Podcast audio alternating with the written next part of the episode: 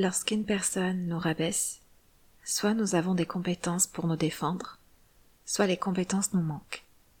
Et si les compétences nous manquent, nous pouvons associer une partie de qui nous sommes aux critiques de la personne. Nous accordons du crédit à ce qu'elle a pu nous dire. Et cette expérience douloureuse devient en quelque sorte une nouvelle façon pour nous de nous percevoir. Alors pour toutes ces fois où quelqu'un vous a rabaissé, ne croyez pas que vous le méritiez, ni que cette personne avait raison. Cela s'est passé uniquement parce que vous étiez sans défense, sans capacité de faire valoir vos limites et vos droits.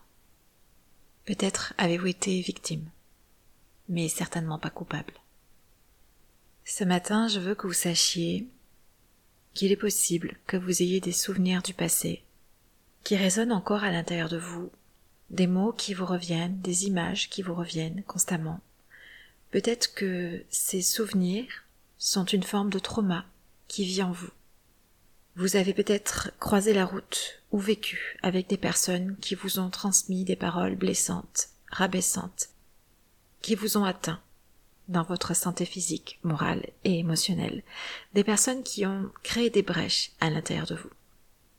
Et ce qu'il se passe dans tout cerveau humain, c'est que lorsque nous sommes attaqués par quelqu'un, par une ou plusieurs personnes, et que nous nous sentons incapables de nous défendre pour X raisons, peut-être parce que vous manquiez de maturité, de confiance, peut-être parce que vous étiez trop jeune, peut-être parce que vous ne saviez pas que c'était vous la victime.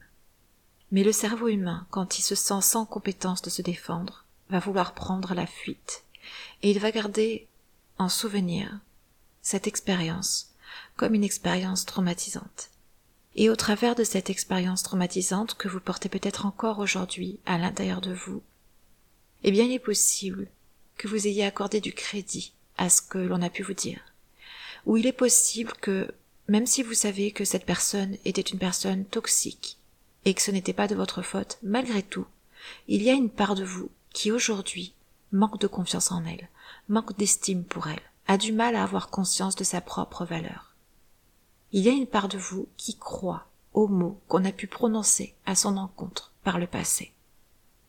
Et tout ce processus est humain, il est normal, et aujourd'hui votre travail pour aller mieux, votre travail pour apprendre à vous aimer, pour apprendre à vous valider, c'est de peut-être repenser à cet événement et de vous dire, de vous rappeler à vous-même que vous étiez une victime à ce moment-là, parce que vous manquiez de compétences. Il vous manquait certaines capacités pour faire valoir vos droits et vos limites. Mais aujourd'hui, vous n'êtes plus cette personne à qui il manque des compétences. Aujourd'hui, vous êtes une nouvelle personne, avec de l'expérience. Une personne qui, même à partir de cette expérience traumatisante du passé, s'est renforcée. Vous êtes une nouvelle personne avec de nouvelles capacités. Et à présent, vous pouvez poser vos limites ou apprendre à le faire. Alors n'oubliez pas, souvenez-vous, à chaque fois que ces images, ces mots du passé vous reviennent, rappelez-vous que vous avez été la victime, mais pas coupable, et qu'aujourd'hui vous n'êtes plus cette victime. Vous êtes une nouvelle personne renforcée.